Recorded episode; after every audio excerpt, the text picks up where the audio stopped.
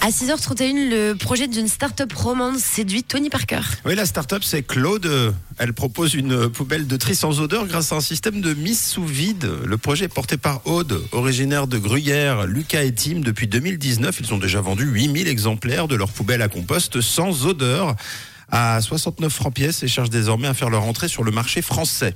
Alors pour ce faire, ils ont décidé de participer à l'émission Qui veut être mon associé Génial. sur la chaîne M6 et ils ont réussi hier soir donc à séduire l'ancien basketteur français Tony Parker, Tony Parker et Kelly Massol qui acceptent tous les deux d'investir à hauteur de 200 000 euros contre 30% de la marque. Ok. Il pourra mettre des paniers. Dans la mini poubelle. avec des pots de banane. Bonne nouvelle pour eux en tout cas, Aude et ses amis, et pour l'innovation suisse aussi, et pour le compost, et pour nos narines aussi, puisque ça sentira meilleur. L'émission qui veut être mon associé est en replay sur m6.ch si vous voulez la revoir.